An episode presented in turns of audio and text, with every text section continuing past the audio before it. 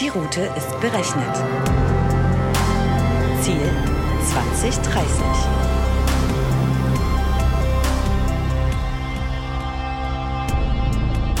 Hallo und herzlich willkommen zu einer neuen Folge auf der Road to 2030, dem Podcast zur Technologie und Gesellschaft von Dell Technologies. Unser heutiger Gast ist Dr. Denise van der Weyer, Director of AI Engineering Operations bei Applied IA, eine Initiative für Applied Artificial Intelligence, mit der wir uns heute über angewandte künstliche Intelligenz unterhalten wollen.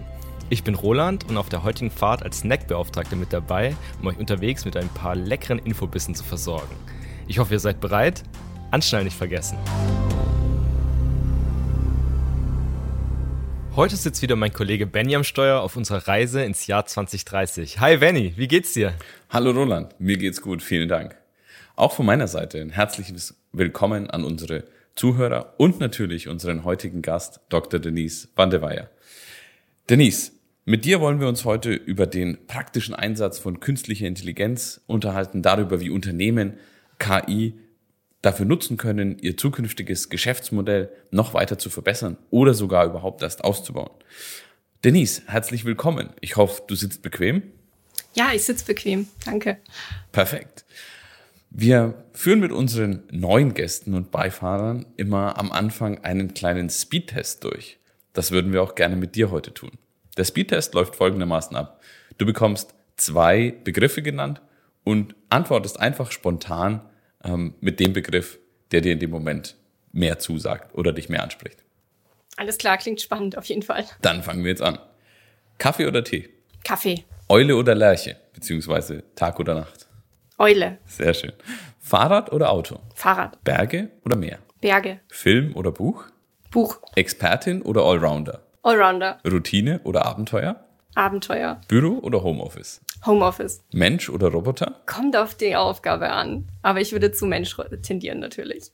Und last but not least, Algorithmus oder Intuition? Auch das ist äh, schwer zu beantworten, weil es wieder auf die Aufgabe ankommt und wie man beides definiert natürlich, vor allem Intuition. Aber ich würde dann zu Intuition tendieren. Vielen Dank. Ähm, ich denke, damit haben wir den Speedtest bestanden und ähm, es ist, unsere Hörerinnen und Hörer haben einen ersten Eindruck von dir bekommen. Ähm, hat sehr, sehr viel Spaß gemacht, dieser Start schon. Motor läuft, ich denke, wir können los. Ähm, zunächst mal, Denise, für alle diejenigen, die dich nicht kennen, beziehungsweise vielleicht auch Applied AI noch nicht kennen, kannst du uns in kurzen Worten beschreiben, was genau du machst und was Applied AI macht? Ja, sehr gern natürlich. Ähm, also vielleicht ganz, ganz kurz zu mir. Ich ähm, habe ursprünglich mal eine Kombination aus Maschinenbau und BWL studiert an der TU München und bin dann ähm, über Umwege bin ich an die Universität der Bundeswehr gekommen und habe da in einem, an einem Lehrstuhl für Informatik ähm, meine Promotion gemacht. Und ähm, danach dann bei BMW angefangen, habe da verschiedene Stationen gehabt, ganz viel ähm, in Bezug auf Vorentwicklung und Innovationen und neue Technologien gemacht und war dann zum Schluss ähm, im Kontext autonomes Fahren und Machine Learning ähm, dort eben tätig. Und für mich war dann irgendwann so die Frage, ja, KI, Machine Learning, das sind genau die Technologien, mit denen ich mich beschäftigen will. Das sind auch genau die Leute, wo ich ähm, gern dabei sein möchte, wo ich mich irgendwie wiederfinde.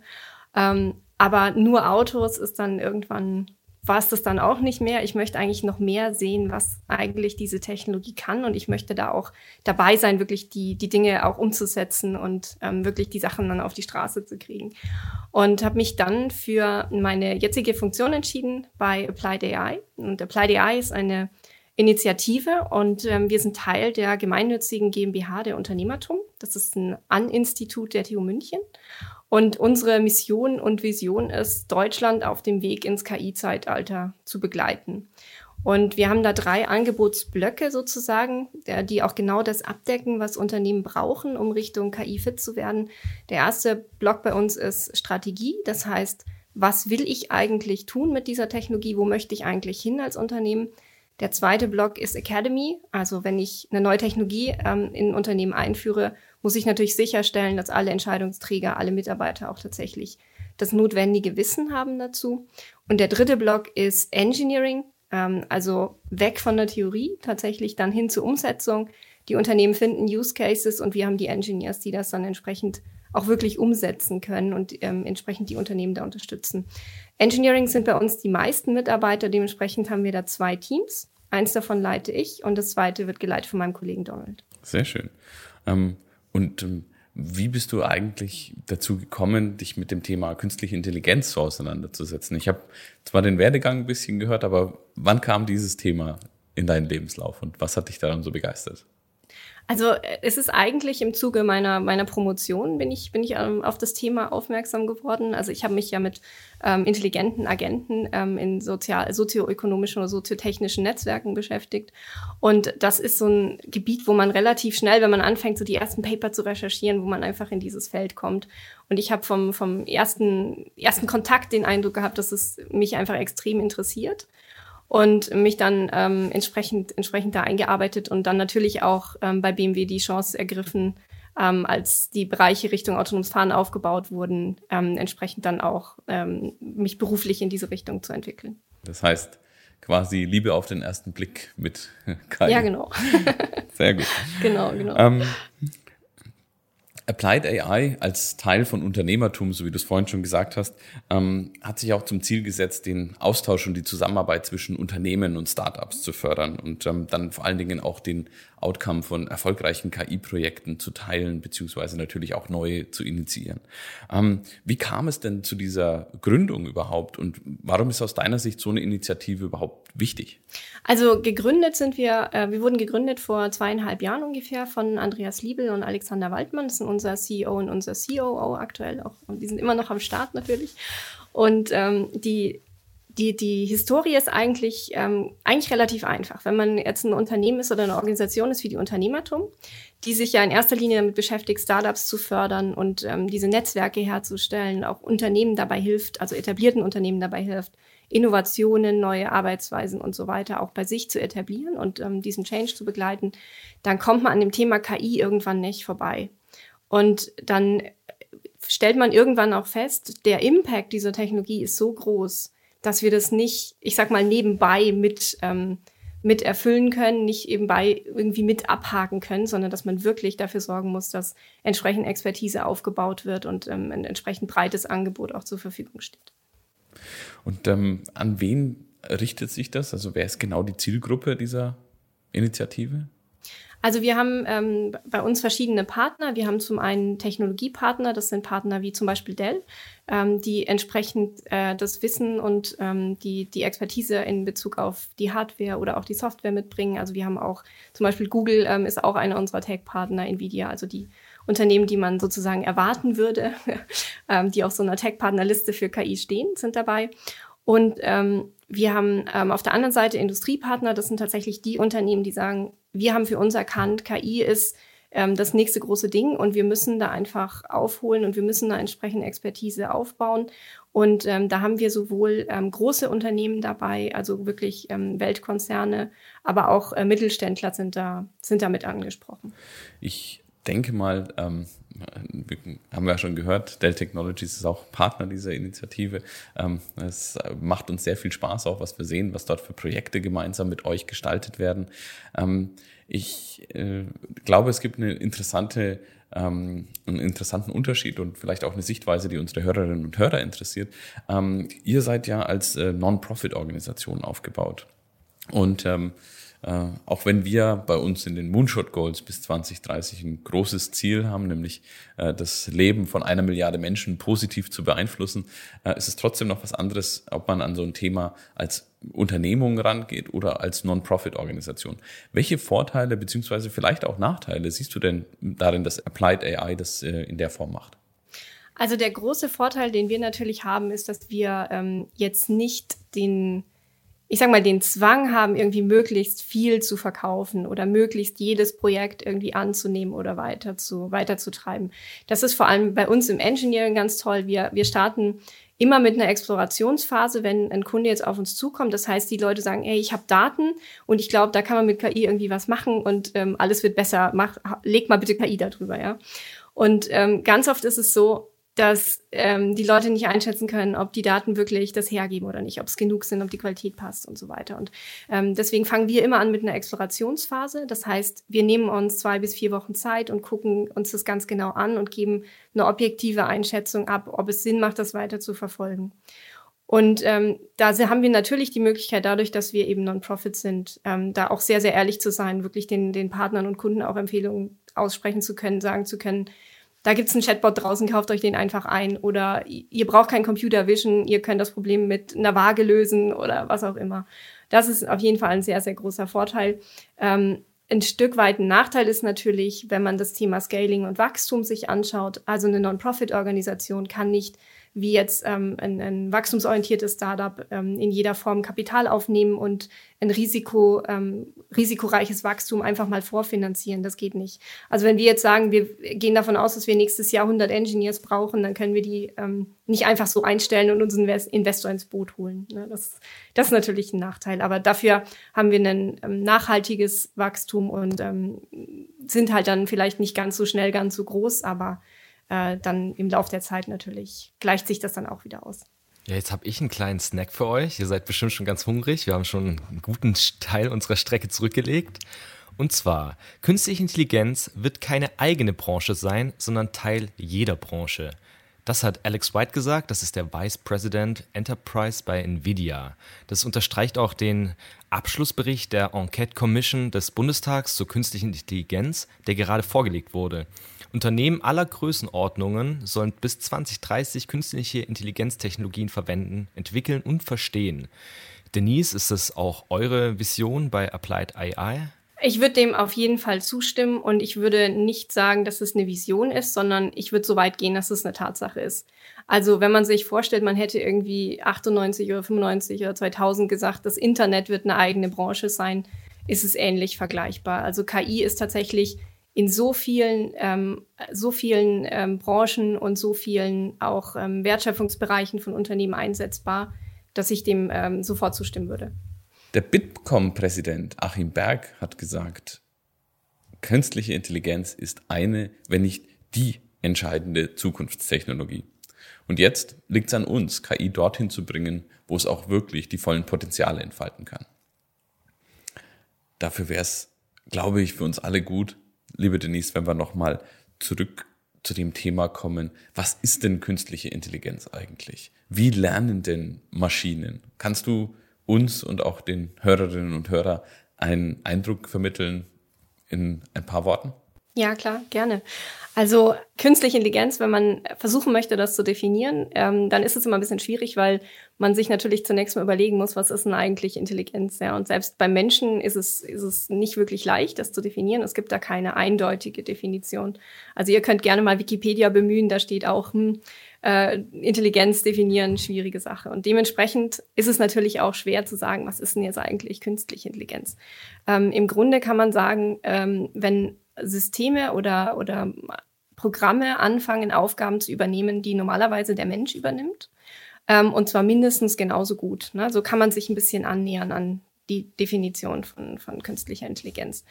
Und ähm, wie funktioniert das? Wie funktioniert das Ganze jetzt? Also wir machen immer so ein bisschen die Analogie auf zum, zum menschlichen Lernen und auch zum, ich sag mal, normalen Programmieren. Und beim menschlichen Lernen ist es ja so, wir, wir Menschen, wir beobachten unsere Umwelt und wir fangen an, aus dem, was wir sehen, Regeln abzuleiten. Na, das ist, kann man sich ganz einfach vorstellen bei einem Kind. Ne, das lässt irgendwie was fallen und das fällt immer runter. Ja, 100 Prozent der Fälle fällt das runter und es hat relativ schnell raus. Wenn ich irgendwas in der Hand habe, was kaputt gehen kann, dann lasse ich es besser nicht runterfallen, weil das wird immer runterfallen. Das ist eine Regel, ne, die wir erkannt haben und irgendwann verinnerlicht haben. Und wenn wir jetzt, ich sag mal, ganz normal programmieren, dann nehmen wir uns genau diese Regeln und äh, fangen die an, sozusagen in Systeme einzubauen. Ne? Also ganz klassisch, wenn dann, zum, ist so, so, so ein Klassiker. Ne? Und wenn wir jetzt aber ähm, das vor dem Problem stehen, dass wir diese Regeln in der Form überhaupt nicht kennen, ja, oder die einfach viel zu komplex sind, dass wir sie ähm, sozusagen hart irgendwo reinprogrammieren können, dann kommen wir an den Punkt, wo wir ähm, anfangen, mit maschinellem Lernen zu arbeiten, ein Teilbereich der künstlichen Intelligenz. Und das ist im Wesentlichen das Lernen aus Daten. Und äh, um das vielleicht noch ein bisschen plastischer zu machen, mal an, an einem Beispiel nochmal erklärt. Ähm, also ich habe ja gesagt, ich habe im, im Kontext autonomes Fahren gearbeitet, deswegen ich nehme da ganz gern Beispiele, weil einfach jeder Auto fährt und das kann man sich gut vorstellen. Und ähm, als mal ein Beispiel, ähm, jeder kennt die Situation, man fährt irgendwie auf der Autobahn und äh, man ist in der mittleren Spur und man überlegt sich jetzt, ob man nach links rüberfährt oder nach rechts rüberfährt. Und bevor man das tut, muss man natürlich wissen, wird jetzt da jemand, ähm, wird sich da jetzt jemand bewegen? Also wird jemand vor mir zum Beispiel einscheren oder wird ähm, jemand die Spur wechseln? Und das bringt uns ein bisschen auch zu dem Begriff Intuition, den du vorhin gebracht hast. Ähm, erfahrene Fahrer haben natürlich irgendwann so ein Gefühl, ne? die sagen, ähm, ich habe das Gefühl, der wird gleich rüberfahren. Und es gibt natürlich auch Regeln dazu. Ne? Also zum Beispiel, äh, wenn man die Spur wechselt, dann sollte man blinken. Ja, das ist eine Regel, die es dazu gibt. Und ähm, wir wissen aber alle, wenn wir ein bisschen Erfahrung haben, dass das nicht, genau, dass es eben nicht jeder macht, ne? Weil unsere Welt ist halt nicht so, wie wir sie gerne hätten, wenn wir alles in Regeln äh, runterprogrammieren wollen würden, ja? Also diese äh, Relation, ähm, wenn Blinker dann Einscherer, die funktioniert halt leider nicht immer, weil Leute sich nicht immer an diese Regeln halten. Und wir als erfahrene Fahrer haben aber trotzdem irgendwann so ein Gefühl. Ne? Man fährt und man merkt dann, der wird bestimmt gleich rüberfahren, ohne dass der blinkt. Und wir können aber nicht wirklich festmachen, woran liegt es. Ist es irgendwie eine Kopfbewegung? Ist es eine leichte Bewegung vom Fahrzeug? Ist es irgendwie, dass der schon mal runterbremst oder, oder Gas gibt oder irgendwas in die Richtung? Das ist das, was wir als Intuition bezeichnen. Und beim maschinellen Lernen machen wir im Endeffekt, nutzen wir genau, ähm, nutzen wir genau diese, diese Daten, um dann entsprechend äh, diese Features rauslernen zu können. Also, um das nochmal noch mal ein bisschen äh, klarer zu erklären, was wir tun ist, wir haben dann in, im Fall der Einschärerprädiktion, also der Vorhersage von Einscherern, haben wir Videodaten, zum Beispiel 5000 Videos, auf denen ähm, einfach nur eine Follow-up-Fahrt zu sehen ist. Wir haben dann zum Beispiel 4000 Videos, wo ein Einscherer von rechts zu sehen ist und 4000 Videos, wo ein Einscherer von links zu sehen ist. Und was die Systeme jetzt machen, ist, die gucken sich sozusagen an, was sind denn in diesen Videosequenzen die Merkmale, die darauf hinweisen, dass mit einer Wahrscheinlichkeit von x ähm, jetzt gleich ein Einscherer passieren wird? Und das sind dann Dinge wie eben diese leichte 0, whatever Grad Bewegung des Kopfes plus ähm, irgendwas mit der Geschwindigkeit. Und das sind eben Regeln, die wir in der Form nicht hart reinprogrammieren können. Und genau deswegen brauchen wir das maschinelle Lernen, weil wir sonst so etwas wie eine Einschärerprädiktion überhaupt nicht realisieren könnten. Verstehe. Das klingt, als ob man wirklich Maschinen auch ganz schön beschäftigen muss, damit die dann lernen können. Also die brauchen, glaube ich, auch ganz schön viel Material, um das zu lernen. Wahrscheinlich ja, äh, ein bisschen ähnlich wie wir auch, ja. ähm, ja, es kommt, es kommt auch immer darauf an, welches, welches Ziel man hat. Ja, also wenn man jetzt sagt, mir reicht irgendwie, ähm, dass ich eine 80 Prozent Wahrscheinlichkeit habe ähm, für die Vorhersage, dann brauche ich, komme ich vielleicht mit weniger Daten zurecht. Ja? Wenn ich jetzt aber nochmal das Beispiel mit den Einscherern nehme, ja, dann bin ich vielleicht eher bei 99,9 irgendwas, ne? weil und da brauche ich dann entsprechend auch mehr Daten oder höhere Qualität der Daten. Ja. Ah, okay, das ist echt, ähm, also ich glaube, eine, eine, eine tolle Analogie. Wir hatten auch in einer der vorherigen Folgen haben wir uns mit der Mobilität der Zukunft beschäftigt, unter anderem auch mit dem Thema autonomen Fahren ähm, und äh, haben aber da weniger den äh, Aspekt der künstlichen Intelligenz beleuchtet. Von daher ähm, eine sehr klasse Ergänzung dazu. Vielen Dank, Denise. Ähm, ich habe noch mal eine Frage über dieses Thema ähm, autonomes Fahren hinaus. Aus deiner Sicht, für wen ist denn künstliche Intelligenz interessant? Für welche Branchen, Firmen? Wie kann man das aus deiner Sicht kategorisieren? Also ähm, ich denke, dass künstliche Intelligenz tatsächlich für alle Branchen und alle Firmengrößen interessant und wichtig ist. Und ich würde sogar so weit gehen, dass es nicht nur interessant ist für alle Firmen, sondern dass es tatsächlich äh, für viele Firmen äh, überlebensnotwendig sein wird, sich mit diesen Themen zu beschäftigen.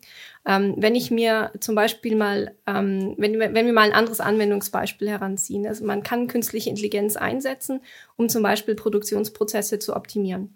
Also beispielsweise ähm, den Energieverbrauch äh, zu reduzieren in, in, in, in bestimmten Kontexten. Und wenn man sich jetzt vorstellt, dass viele Unternehmen ähm, anfangen, diese Technologien einzusetzen und ein paar wenige nicht, dann sind die natürlich irgendwann nicht mehr wettbewerbsfähig. Und ähm, das sind genau Genau, das sind genau die Folgen, ähm, die dann entstehen, wenn man nicht rechtzeitig anfängt, sich mit der Technologie zu beschäftigen. Also ganz klar KI als Competitive Advantage für alle Firmen und alle Branchen. Wow. Ähm, das bringt uns natürlich gerade in Deutschland ähm, nochmal in eine Position, ähm, verstärkt auf das Rennen oder das Wettrennen um die KI zu schauen. Und äh, Peter Altmaier, unser Bundeswirtschaftsminister, sagte dazu, aber auch wir können mehr als viele glauben mit Bezug auf Deutschland im Hinblick auf das internationale Rennen äh, mit großen Playern wie den USA oder natürlich auch China.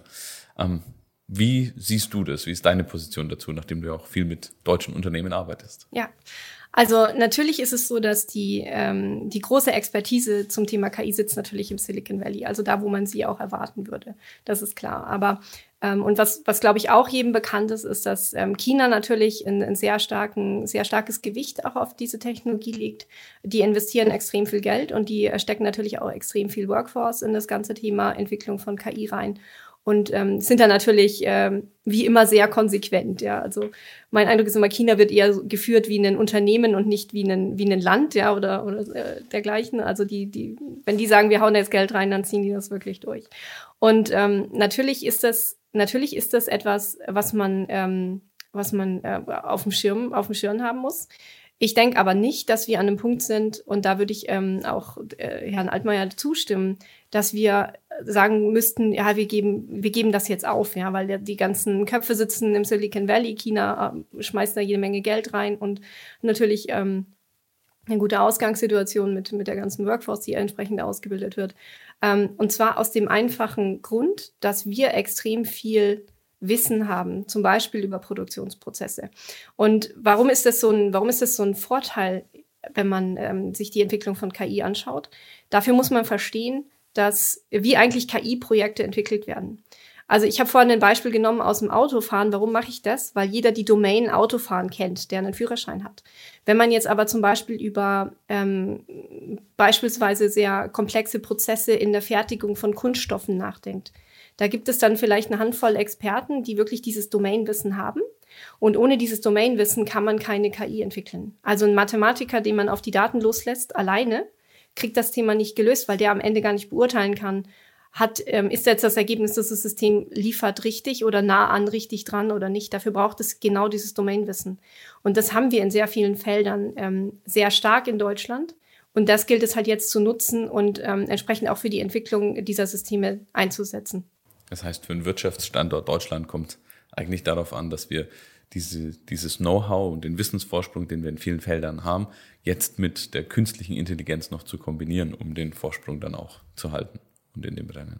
Genau, also im, im Wesentlichen stehen wir vor einer Welle der Automatisierung und zwar nicht in der Form, wie wir das ähm, in der Industrialisierung zum Beispiel hatten, wo ja ganz viel ähm, körperliche Arbeit automatisiert wurde, sondern wir stehen eigentlich vor dem Punkt, dass jetzt sehr viel geistige Arbeit automatisiert wird.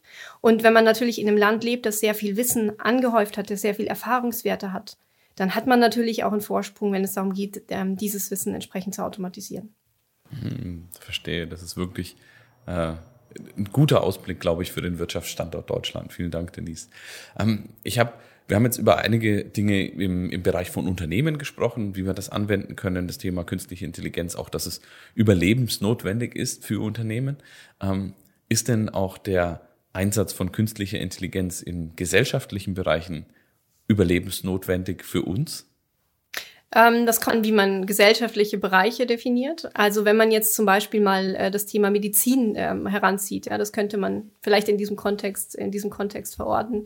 Ähm, dann gibt's da natürlich auch einige, einige Use Cases, wo man einfach ähm, sagen muss, dass wirklich Dinge sich verbessern, auch durch den Einsatz von, von künstlicher Intelligenz. Und um mal ein Beispiel heranzuziehen, ist äh, zum Beispiel die Identifikation von, von Krebsleiden. Also oft ist es ja so, dass man zum Beispiel Röntgenbilder macht oder ähm, diverse Aufnahmen und dann geht es eben darum, ähm, zu erkennen, ist da eine krankhafte Veränderung, ja oder nein. Und für, für den Menschen, für den erfahrenen Menschen, ne, der auf so ein Bild drauf guckt, ähm, ist natürlich erst ab, einem bestimmten, ab einer bestimmten Größe dieser Veränderung wirklich etwas zu erkennen. Wenn wir jetzt aber dieselbe, ähm, dieselbe Logik mit dem ähm, Maschinen, maschinellen Lernen heranziehen und quasi einen, einen Algorithmus trainieren, den wir mit Tausenden von diesen Bildern füttern, dann ist er auch in der Lage, bereits sehr, sehr kleine Veränderungen zu erkennen. Also Dinge, die jetzt selbst ein Experte einfach mit bloßem Auge noch nicht sehen kann und hier eben sozusagen da sollte man mal drauf gucken. Da ist mit 80 Prozent Wahrscheinlichkeit vielleicht etwas im Gange, was man, was man entsprechend frühzeitig beheben kann. Und das natürlich, das heißt, ähm, natürlich. Ja. Das heißt also auch, es kann tatsächlich auch zur Überlebensfrage in der gesellschaftlichen An äh, ja. Anwendung werden. Sehr spannend. Ja. Kann ich was trinken zwischendurch eigentlich? Oder? Natürlich. Ähm, wenn du zum, zum, zu deinem Drink auch noch einen kleinen Snack möchtest, dann äh, ja. schalte ich mich gleich ein. Perfekt. Und zwar, und zwar hat Sam Altman, der CEO von OpenAI, 2015 auf einer Konferenz etwas Pessimistisches gesagt. Und zwar vielleicht den nicht ganz ernst gemeinten Satz. KI wird wahrscheinlich das Ende der Welt einleiten, aber bis dahin wird es ein paar tolle Unternehmen geben. Bei künstlicher Intelligenz denken ja viele zunächst jetzt so an Roboter, die Aufgaben übernehmen, die bisher von Menschen ausgeführt wurden. Das haben wir gerade schon gehört. Damit geht ja auch ein bisschen eine Sorge einher, dass dadurch Jobs wegfallen und dass wir letztendlich vielleicht alle von künstlicher, künstlicher Intelligenz bestimmt werden. Ähm, künstliche Intelligenz sogar Entscheidungen für den Menschen übernimmt, wie zum Beispiel autonomes Fahrzeugen, aber auch Waffensteuern. Hast du solche Bedenken schon öfter gehört und hast du eine klare Antwort darauf? Also ich kann, ähm, ich glaube, das ist eine Frage, die ich nur, nur persönlich beantworten kann. Also wenig ähm, objektiv, sondern nur, was ist, was meine persönliche Einschätzung ist dazu. Und Dann ich persönlich. Deine subjektive ähm, Meinung. Okay, cool. Und für mich ist es so, ja, ich denke auch, dass viele Jobs wegfallen werden, einfach dadurch, dass Dinge automatisiert werden. Aber die Frage ist, ist das notwendigerweise etwas Schlechtes? Und ich persönlich bin der Überzeugung, dass ähm, der große Vorteil, den wir als Menschen haben, ist, dass wir extrem anpassungsfähig sind. Das heißt, wir sind in der Lage, ähm, uns entsprechend und unsere Gesellschaften weiterzuentwickeln auf Basis auch von neuen Technologien. Ich meine, wenn man sich mal überlegt, wie viele Kutscher arbeitslos geworden sind, als ähm, die Autos eingeführt wurden, das haben wir auch irgendwie ähm, auf die Reihe gekriegt. Oder wenn man sich mal die, die Workforce anschaut, die in der Landwirtschaft tätig war, noch vor 100 Jahren, das war irgendwie 95 Prozent der Menschen, die da beschäftigt waren. Und durch Automatisierung, durch Prozessverbesserungen sind wir jetzt auf einem, ich glaube, in, in Deutschland von zwei, drei Prozent der Menschen, die noch ähm, für, für die Landwirtschaft arbeiten. Und natürlich ähm, bringt das einen Umbruch mit sich, aber es bringt auch Chancen mit sich. Und ähm, es heißt natürlich auch, dass, dass viele Jobs wegfallen, die aktuell ähm, vielleicht auch die Leute gar nicht so gerne machen, ja, wenn man das mal, wenn man es mal so salopp formulieren darf. Und ich glaube, dass unsere Aufgabe ist, diesen Wandel zu gestalten. Es ist keine Option jetzt zu sagen, okay, durch KI werden irgendwie Jobs wegfallen, ich beschäftige mich nicht mit KI, weil der, die Welt um uns herum wird sich damit beschäftigen und wir sind gezwungen, da Antworten zu finden. Genau, und äh, ich denke auch, ich habe es ja gerade gesagt, ne, die Frage, wie gehen wir mit diesem Wandel um, das ist eine Entscheidung, die wir als, als Gemeinschaften, als Gesellschaften treffen müssen. Und genauso ist es auch beim, beim Thema Waffen zu sehen. Also natürlich steht diese Gefahr im Raum, dass äh, man diese Technologien auch nutzt, um sozusagen, um zum Beispiel autonome Waffen herzustellen oder was auch immer. Aber das ist auch wieder die Frage, das sind Dinge, die nicht ähm, einfach vom Himmel fallen, sondern das sind Leute, die sowas entwickeln. Und ähm, wir zum Beispiel bei Applied wir äh, arbeiten aus Prinzip in keinerlei Kontext, der irgendwie mit, äh, mit militärischen Anwendungen zu tun hat.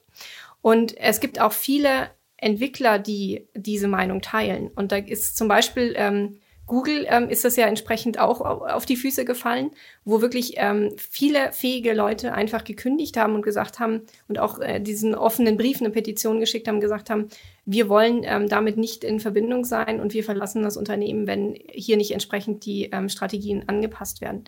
Und dadurch, dass einfach äh, Talente im Kontext KI aktuell noch so selten sind und so schwer zu finden sind, hat man da natürlich als Entwickler auch ähm, oder als Entwicklungsabteilung, als Entwicklungsgemeinschaft ähm, einen sehr großen Hebel daran. Da hast du natürlich recht und das ist ein gutes Beispiel mit ähm, Google gerade auch, ja.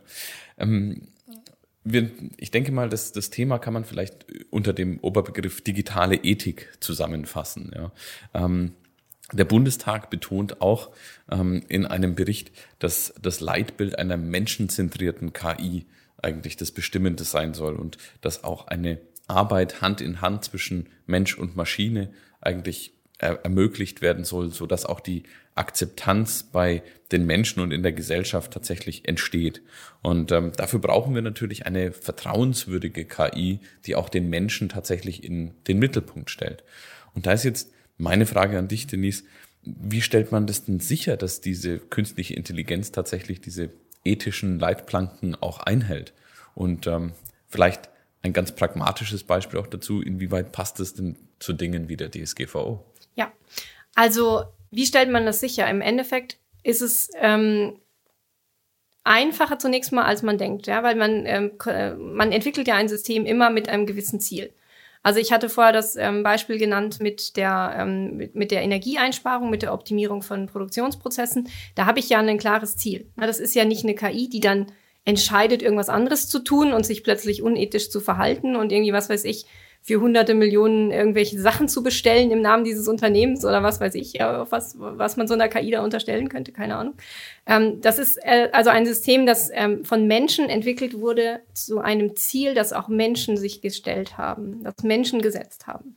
Das heißt, hier ist schon mal der erste, der erste, die erste ethische Barriere sozusagen. Ja? Also die KI macht das, was der Mensch ihr beibringt.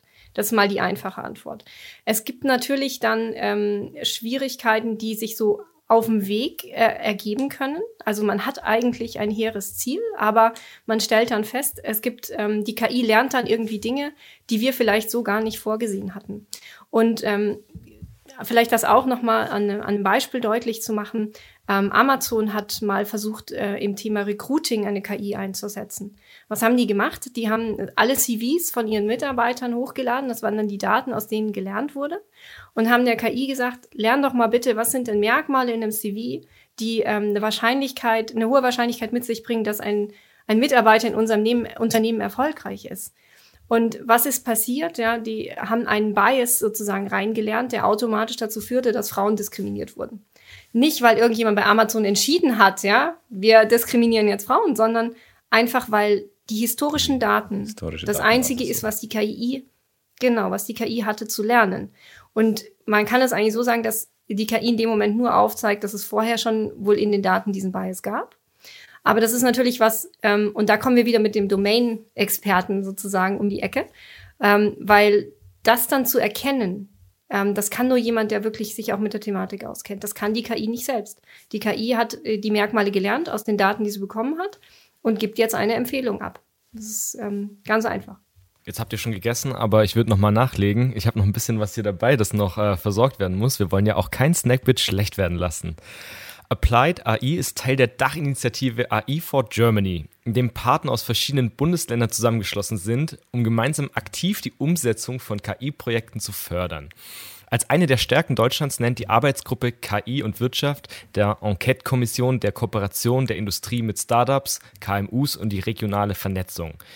Dazu habe ich einen Snack für euch und zwar das Zitat von Thomas Edison, dem Mitbegründer von General Electric und das finde ich äh, sehr herausragend. Der Wert einer Idee liegt in ihrer Anwendung. Ich glaube, das bestätigt nochmal so ein bisschen das, über was wir auch gerade gesprochen haben. Ja, auf jeden Fall. Also, ähm, und das ist auch was, was wir, ähm, was wir oft mit Unternehmen erleben. Ähm, viele Unternehmen oder viele, viele Mitarbeiter auch von Unternehmen oder Leiter von Innovationsabteilungen, die haben irgendwie von KI gehört und Machine Learning und neuronalen Netze und Deep Learning und diese ganzen coolen Buzzwords. Und die sagen dann, hey, ich möchte auch sowas in meinem Unternehmen haben. Ja, ich, wir brauchen das jetzt auch. Ne? Das ist irgendwie eine coole Sache. Und die fangen dann an, irgendwie einen Use Case sich rauszupicken, der irgendwie, da, ja, da haben wir doch Daten, das können wir doch mal probieren. Das ist doch genau der, das, das Ding, wo wir anfangen sollen. Aber das Problem ist, wenn man sich nicht im Vorfeld Gedanken macht, ob es wirklich einen Nutzen bringt, diesen Use Case umzusetzen, ob auch die Relation zwischen Aufwand, den ich reinstecke und Nutzen, den ich raushole, ähm, ob das sozusagen ähm, in, in einem guten Verhältnis steht, dann kommt man ganz schnell an den Punkt, dass man Dinge entwickelt, die dann eben am Ende nicht angewandt werden. Und das ist zum einen natürlich Aufwand, den man betrieben hat, der am Ende umsonst ist. Es ist zum anderen aber auch natürlich schädlich für die für die Annahme einer solchen neuen Technologie innerhalb der Belegschaft zum Beispiel. Also wenn man einfach zwei, dreimal da Zeit und Geld reingesteckt hat und es am Ende nicht fliegt, nicht in die Anwendung kommt, dann äh, verliert natürlich auch ähm, das Unternehmen irgendwann oder die, die, die Belegschaft des Unternehmens irgendwann das Interesse, sich mit diesen Technologien zu beschäftigen. Extrem nachvollziehbar. Also ich, ich denke auch, dass du hast einen wichtigen Punkt angesprochen. Man braucht, glaube ich, einen Plan, wie man das Ganze einsetzt. Ja. Ähm, die Frage deswegen auch an dich, vielleicht kannst du unseren Hörerinnen und Hörern mal an einem Beispiel ähm, sagen oder zeigen, wie Applied AI arbeitet. Also wie sieht denn so eine typische AI-Journey aus, wenn ihr die mit Unternehmen angeht?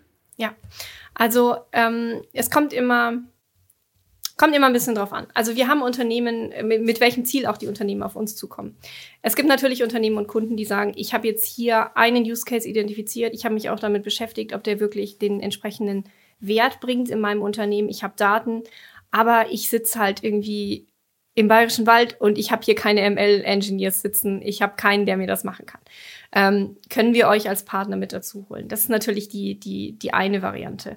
Dann gibt es Unternehmen, und das ist vor allem, äh, trifft es zu für unsere Partnerunternehmen, also Leute, also Unternehmen, die sich tatsächlich über einen längeren Zeitraum committen, mit uns zusammenzuarbeiten, die für sich wirklich entschieden haben, wir möchten die Technologie nachhaltig und grundlegend bei uns im Unternehmen verankern. Und ähm, was wir ähm, zunächst machen, ist einmal zu schauen, gemeinsam mit den Ansprechpartnern, wie ist denn eigentlich der aktuelle Stand der Umsetzung von KI bereits im Unternehmen. Also es gibt Firmen, die haben noch überhaupt nichts dazu gemacht, wenn die bei uns aufschlagen. Es gibt auch Unternehmen, die haben einzelne Abteilungen, die bereits sehr viel KI nutzen, aber der Rest überhaupt nicht. Ähm, es gibt auch Unternehmen, die das so ein bisschen mehr gleich verteilt haben ähm, und so weiter. Es gibt alle möglichen Ausgangssituationen. Und ähm, was für uns immer ganz wichtig ist, dass man tatsächlich am Anfang schaut, dass man ein, zwei, drei Use Cases je nach Größe des Unternehmens findet, die wirklich machbar sind und die auch das Potenzial haben, ähm, am Ende wirklich einen Mehrwert für das Unternehmen zu bringen. Einfach um, ich sag mal, einen Vlog zu setzen, ne? dass man einfach sagt, hey. Positives Erlebnis. Ja, ganz genau. Ja. Wir haben die Qualität irgendwie ähm, steigern können im Produktionsprozess oder wie auch immer. Und wenn man das ähm, gefunden hat oder vielleicht sogar auch parallel dazu, muss man sich natürlich Gedanken machen, wo will ich denn eigentlich hin mit dieser Technologie? Also was ist denn eigentlich meine Vision, meine Strategie mit dieser Technologie? Und da gibt es dann zwei verschiedene äh, Weisen, wie man da drauf gucken kann. Das eine ist natürlich, sich damit zu beschäftigen, gibt es irgendwie Produkte, die ich mit KI anreichern kann? Gibt es irgendwie neue Produkte, die ich auf den Markt bringen kann, die erst ermöglicht wurden durch diese Technologie? Und die zweite Sicht ist das Thema Prozesse. Also gibt es Prozesse, die ich ähm, verbessern, vereinfachen, was auch immer kann, einfach mit der Unterstützung von KI. Und über allem drüber natürlich die Frage, wo will ich eigentlich hin mit meinem Unternehmen? Also nicht jedes Unternehmen, nicht jeder Mittelständler aus dem Bayerischen Wald möchte der nächste Google werden oder sollte der nächste Google werden, wo wirklich KI einfach im Kern dessen ist, was das Unternehmen tut. Ähm, es kann auch sein, dass man sagt, ähm, es gibt diese zwei, drei Kernprozesse, das sind meine Hauptwertschöpfungstreiber, die möchte ich so optimal wie möglich haben und genau da will ich KI zum Beispiel einsetzen. Es kommt wieder zu dem Thema äh, Domain-Know-how, ne? dass man einfach auch die Stärke äh, richtig kombiniert mit der künstlichen Intelligenz, die genau, man auch schon ganz mitbringt, genau, um sich genau. weiterzuentwickeln. Sehr cool. Ähm, äh, kannst du uns vielleicht auch ein paar Beispiele nennen von Dingen, wo ihr schon dabei wart oder was wir vielleicht auch selber aus dem praktischen Leben kennen, ähm, wo ihr mitgemacht habt, was schon Einfluss von euch war? Also wir haben ähm, sehr viele Projekte gemacht bereits innerhalb von Unternehmen ähm, natürlich. Wir haben jetzt, ich glaube, wir haben kein Projekt, wo man sagt, das das kann man kaufen. Oder erlebt so. irgendwie jeder im, im, Technical, äh, im täglichen ja. Doing, gell, oder das kann man kaufen, also das eher nicht. Also dadurch, dass wir halt wirklich ähm, sehr stark B2B auch ähm, unterwegs sind, ja. Und wir haben an zwei, drei Produkten auch mitgearbeitet, aber auch selbst die sind B2B, also auch nur Spezialisten sozusagen dann bekannt. Das ähm, äh, ist natürlich ähm, ist natürlich unserem Geschäftsmodell auch ein Stück weit geschuldet, klar. Um, ähm, was wir aber, also Beispiele, wir haben wirklich, wirklich querbeet schon, schon uns mit Themen beschäftigt. Also zum Beispiel haben wir einige Themen, die sich damit beschäftigen, ähm, eine Empfehlung zu machen für eine Preisgestaltung. Das heißt, wenn man einen komplexen Markt hat, muss man sich ja überlegen, was ist jetzt ein guter Preis? Ne? Also ist der Kunde noch bereit zu zahlen oder ist es zu niedrig und ich hätte eigentlich einen anderen Preis machen können, kann man sehr gut Empfehlungen lernen aus historischen Daten auch heraus. Ähm, dann hatten wir mal ein Thema mit ähm, im, im Kontext Robotik. Da ging es darum, ähm, sehr komplexe ähm, Bau, Bauteile zu handeln. Also normalerweise ist ja Robotik, die haben irgendwie so ihre XY-Achsen ne, und die machen dann ihr Ding und greifen, ne, diese klassischen KUKAs. Wenn ich jetzt aber die Situation habe, dass ein, ein Teil ankommt, das sehr viele Ecken, Kanten hat, das vielleicht auch Bereiche hat, die nicht verkratzt werden dürfen. Das kommt immer irgendwie anders heraus. Dann brauche ich ein System, das sozusagen lernt, dieses Ding richtig zu greifen ne, und sich immer wieder anpasst. Ähm, auch das ist, äh, ist, auch das ist ein Beispiel für, für KI. Wow, da gibt es ja echt äh, ganz viele Anwendungsbereiche. Ja. Ähm, wir freuen uns schon, wenn dann äh, mal das ein oder andere Beispiel auch da ist, was wir vielleicht im täglichen Leben noch äh, miterleben können. Ja. Ähm, ich, ich habe noch eine Frage äh, zum Thema Startups und Gründungen auch in Deutschland. Das ist auch in einer unserer früheren äh, Podcast-Folgen haben wir uns schon intensiver auch damit beschäftigt. Unter anderem hatten wir auch die Aya Jaff da, die selber auch Gründerin ist und Programmiererin. Ähm, aber in Deutschland ähm, haben wir in 2019 6,2 Milliarden an Wagniskapital bekommen oder Investmentkapital. Ähm, das ist zwar so viel wie noch nie zuvor, aber ähm, ja, in den USA waren es in äh, einem Quartal, also nur dem Viertel der Zeit, ähm, schon über 30 Milliarden. Also das heißt, da ist natürlich sind ganz andere Summen da.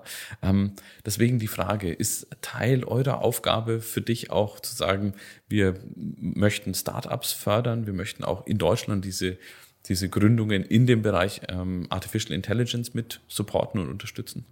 Ja, auf jeden Fall. Also ähm, Unternehmertum als solches natürlich, ne, das ist die, die Hauptaufgabe von Unternehmertum, ist Startups zu fördern. Wir haben äh, mit UVC auch einen Venture Capital Arm und so weiter und so fort. Wenn wir jetzt ähm, aber speziell auf Applied AI eingehen, ist unsere Rolle hier, ähm, das Matching herzustellen zwischen Startups und potenziellen Kunden. Also wir sind jetzt kein äh, Venture Capital Geber oder irgendwas in die Richtung, aber was wir schon machen ist, und da kommt wieder das Thema Gemeinnützigkeit ein Stück weit mit rein. Ne? Wir, wenn jetzt ein Kunde auf uns zukommt und sagt, ich habe genau das und das Problem, ähm, und wir wissen, es gibt ein Startup da draußen, das, diesen, das diesem Kunden helfen kann, das ein Angebot hat oder ein Angebot modifizieren kann, um genau diese, dieses Problem zu lösen. Dann stellen wir da entsprechend den Kontakt her, anstatt jetzt selber nochmal ein Projekt sozusagen zu verkaufen. Und ähm, das, das ist quasi so unser Beitrag, um hier entsprechend auch die Startups in Deutschland zu fördern. Und ähm, ich war jetzt gestern erst sehr überrascht, weil wir machen jedes Jahr eine AI Startup Landscape ähm, für Deutschland. Und ich habe jetzt gestern die Rohdaten bekommen für die, ähm, für die aktuelle Recherche und es sind um die 700 Startups drin. Und natürlich, es sind deutlich mehr als, als in, der, in der Vergangenheit. Und natürlich müssen wir die jetzt noch prüfen und da sind bestimmt auch ein paar dabei, die irgendwie behaupten, sie machen KI, aber sie machen keine KI und so weiter. Das wird sich bestimmt noch ein bisschen eindampfen. Aber allein ähm, die Menge ist schon, schon aussagekräftig, finde ich. Also ich habe schon den Eindruck, dass wirklich, wirklich da was, ähm, da auch tatsächlich was, sich was bewegt in Deutschland. Mir ist die Frage gekommen, und zwar, wenn du einen Themenbereich hast oder ein Projekt mit künstlicher Intelligenz oder Machine Learning, an dem du einfach, dass du jetzt kreieren darfst, an welchem würdest du gerne mitarbeiten wollen? Was ist so, gibt es ein Steckenpferd von dir? Gibt es irgendein Thema, wo du gerne sagst, wenn das auf den Tisch kommen würde, würde ich sofort Ja sagen? Ja, also ganz spontan. Ähm, was ich total gut finde, ich habe, ähm, ich wohne auf dem Land draußen, muss ich sagen, und ich habe, ähm, also ich, ich reite, ich habe ähm, viel Kontakt mit Pferden. Wir haben auch hier einen Hund und Hasen und so weiter. Und ähm, wenn es irgendein Projekt geben würde im Kontext Landwirtschaft, da wäre ich sofort am Start. Also wir wohnen hier in Niederbayern und wir haben, wir kaufen regional ein und so weiter. Und wenn es da irgendwie was gäbe, ähm, das fände ich richtig cool. Das freut mich. Da wäre ich auch dabei. das klingt auf jeden Fall nach einem total sinnvollen äh, Einsatz. Schauen wir mal, was uns da für Ideen noch äh, über den Weg laufen oder vielleicht selber kommen. Ähm, ja, dann äh, lass uns mal einen Blick in die Zukunft werfen gemeinsam, Denise. Ähm, wenn unser, unser Podcast ist ja ähm, mit Namen schon Road to 2030, also wir blicken ins Jahr 2030. Ähm, wenn du mal diesen Blick nach vorne wagst oder wagen möchtest, ähm, wie verändert sich unser Verständnis von KI und ähm, wie verändert sich unser Umgang mit KI? Welche Einsatzmöglichkeiten ähm, sind vielleicht heute noch Utopie, aber in zehn Jahren eben schon Realität? Ich kann mir gut vorstellen, dass wir immer mehr mit diesen Technologien zu tun haben werden und wir werden es immer weniger wahrnehmen. Und da vielleicht auch noch mal ein Beispiel an, anzubringen. Ähm, ich habe mal ein Training gegeben in China für ein chinesisches Unternehmen. Und ähm, das war für uns extrem interessant, weil wir die Möglichkeit hatten, mit den Leuten dort sehr, sehr viele Themen auch zu diskutieren, auch im politischen Kontext. Also echt war, äh, das war ein großartiger Ausflug, ähm, um es mal kurz zu fassen. Und ähm, wir haben dann in unserem, in unserem Training haben wir immer so Beispiele drin. Ne? Ein Thema ist Gesichtserkennung und Emotionserkennung. Und wir haben das dann ähm, in unserem Training vorgeführt und die waren dann so, das ist doch kein KI. Das ist doch, das ist doch normal, das gibt's doch schon. Ne, Gesichtserkennung, das ist, das ist, das gibt's doch bei unserem Flughafen. Und wir dann so, ja, ja, doch. Und wir haben denen dann erklärt, warum das KI ist und das Computer Vision und da wird aus diesen Bildern gelernt und was glaubt ihr dann, wie das sonst geht, ne? Das war so die Diskussion, die wir hatten. Und für die war wirklich so, nee, das ist, das ist doch normal, das ist doch nicht KI.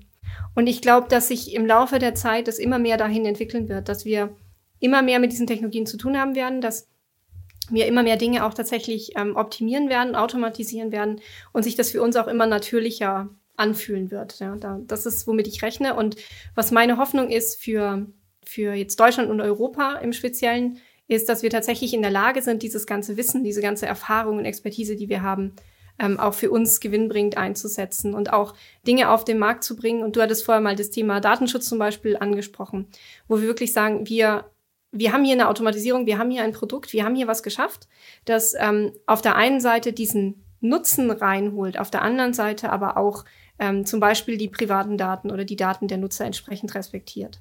Und ähm, dass wir das wirklich als einen Vorteil verstehen und nutzen konnten, das wäre so meine Hoffnung dann für uns so als Wirtschaftsstandort. Sehr gut. Also ich glaube auch, dass das tatsächlich ein Unterscheidungsmerkmal sein kann, ein, ein Differentiator ähm, für uns, wenn wir es richtig kombinieren und richtig einsetzen. Ja, sehr ähm, spannende Erfahrung. Ähm, ich möchte, bevor ich in die allerletzte Frage komme, noch ein ähm, Zitat von Stephen Hawking ähm, zitieren hier. Äh, KI ist wahrscheinlich das Beste oder das Schlimmste, was der Menschheit passieren kann. Was können wir aus deiner Sicht tun, damit es das Beste ist? Wir müssen uns mit den, mit den Technologien beschäftigen. Also wir dürfen auf gar keinen Fall jetzt den Kopf in den Sand stecken und irgendwie ich sag mal, ähm, die böse KI wird hier die Weltherrschaft an sich reißen und irgendwie in diesen Fantasien schwelgen und ähm, uns dieser Technologie verweigern, sondern was wir machen müssen, ist, wir müssen unserer Aufgabe gerecht werden und unserer Verantwortung gerecht werden und die Entscheidungen treffen, die anstehen. Und dafür müssen wir alle dafür sorgen, dass wir entsprechend informiert sind, dass wir wirklich wissen, ähm, wo gilt es, Entscheidungen zu treffen. Wir hatten vorher das Thema Waffen. Ähm, das ist etwas, was wir Menschen entscheiden können. Wir haben Entscheidungen getroffen im Kontext Atombombe und wir können auch Entscheidungen treffen im Kontext autonome Waffen. Und ähm, je mehr wir sagen, wir beschäftigen uns nicht damit oder es ist ja alles Mathe oder ich habe davon keine Ahnung, das machen irgendwelche Nerds und Experten, ähm, je mehr wir sagen, wir beschäftigen uns nicht damit, es betrifft uns nicht, je größer wir, ähm, je größer die Gefahr wird, dass wir ähm, genau diese Entscheidungsbedarfe ein Stück weit versäumen. Und ähm, insofern kann ich ihm da schon recht geben. Und es hängt aber davon ab, ähm, wie wir das Ganze gestalten, wie wir den Umgang mit der Technologie gestalten. Sehr gut, dann wollen wir mal hoffen, dass wir mit dem Podcast, den wir heute hatten, auch einen äh, großen Beitrag dazu leisten können, den einen oder anderen ähm, mit äh, künstlicher Intelligenz noch äh, mehr vertraut zu machen und vielleicht auch dieses Wissen zu schaffen oder zumindest die Neugier anzustoßen, sich auch etwas mehr mit dem Thema zu beschäftigen. Ähm, last but not least würde mich noch ein ganz ähm, persönlicher Ausblick von dir ähm, interessieren, Denise. Und zwar, ähm, was wäre deine persönliche Utopie für das Jahr 2030? Meine persönliche Utopie. Ähm, also ich fände es toll, ich fände es toll, wenn wir diese kritischen Bereiche, wir hatten das Thema Waffen, äh, wenn wir da wirklich Entscheidungen getroffen haben, wo ich sage, ja, das ist etwas, wo ich auch ein gutes Gefühl habe, auch in Bezug auf meine Kinder. Das fände ich super. Und ich fände es gut, wenn wir, ähm, wenn wir es geschafft hätten, auch tatsächlich ähm, Prozesse und Arbeiten, für die Menschen eigentlich, aber das ist eine persönliche Meinung, ja, aber es ist auch eine persönliche Frage, ähm, für die der Einsatz von menschlicher Lebenszeit eigentlich Verschwendung ist, ja, wenn wir es schaffen, diese Prozesse und Aufgaben tatsächlich zu automatisieren und wenn wir es als Gesellschaft schaffen, ähm, auch Antworten zu finden auf die Frage, was machen wir denn mit der Zeit, die jetzt frei wird? Ja, und zwar sinnvolle Antworten. Und das ist ein bisschen viel für die nächsten zehn Jahre, ist mir klar. Aber ich habe jetzt auch bewusst mal den, den, den Bogen ein bisschen, ein bisschen größer gespannt. Eine Utopie ist eine Utopie. Das ist schon okay. Ja, ja, ja, eben. so ist es. Perfekt. Ja. Vielen Dank, Denise. Danke auch. Eine absolut spannende Diskussion heute. Danke dir, Denise, fürs Dasein und danke dir, Benny, für den Ausflug. Vielen Dank, dass ihr mich mitgenommen habt. Zum Abschluss würde ich unseren Hörern gerne noch ein Zitat von Walt Disney mit auf den Weg geben. Der Weg, um anzufangen, ist mit dem Reden aufzuhören und mit dem Tun zu beginnen. Sie haben Ihr Ziel erreicht.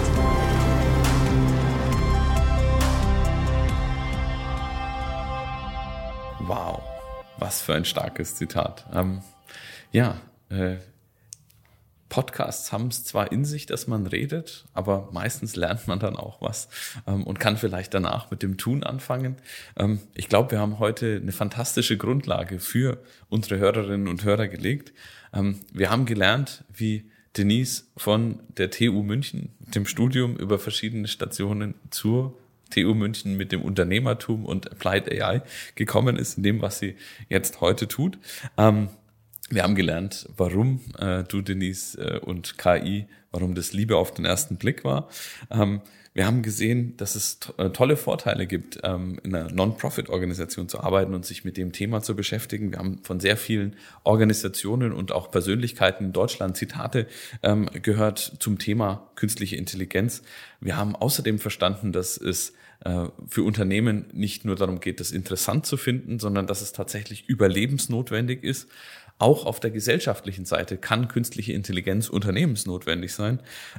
Wir haben darüber hinaus äh, gesehen, Ethik ist etwas, das der Mensch ähm, macht und auch die künstliche Intelligenz ist etwas, das der Mensch macht oder ausmacht. Und wenn man beides kombiniert, dann ist es die Aufgabe des Menschen, dort auch dafür zu sorgen, dass die ethischen Grundlagen eingehalten werden.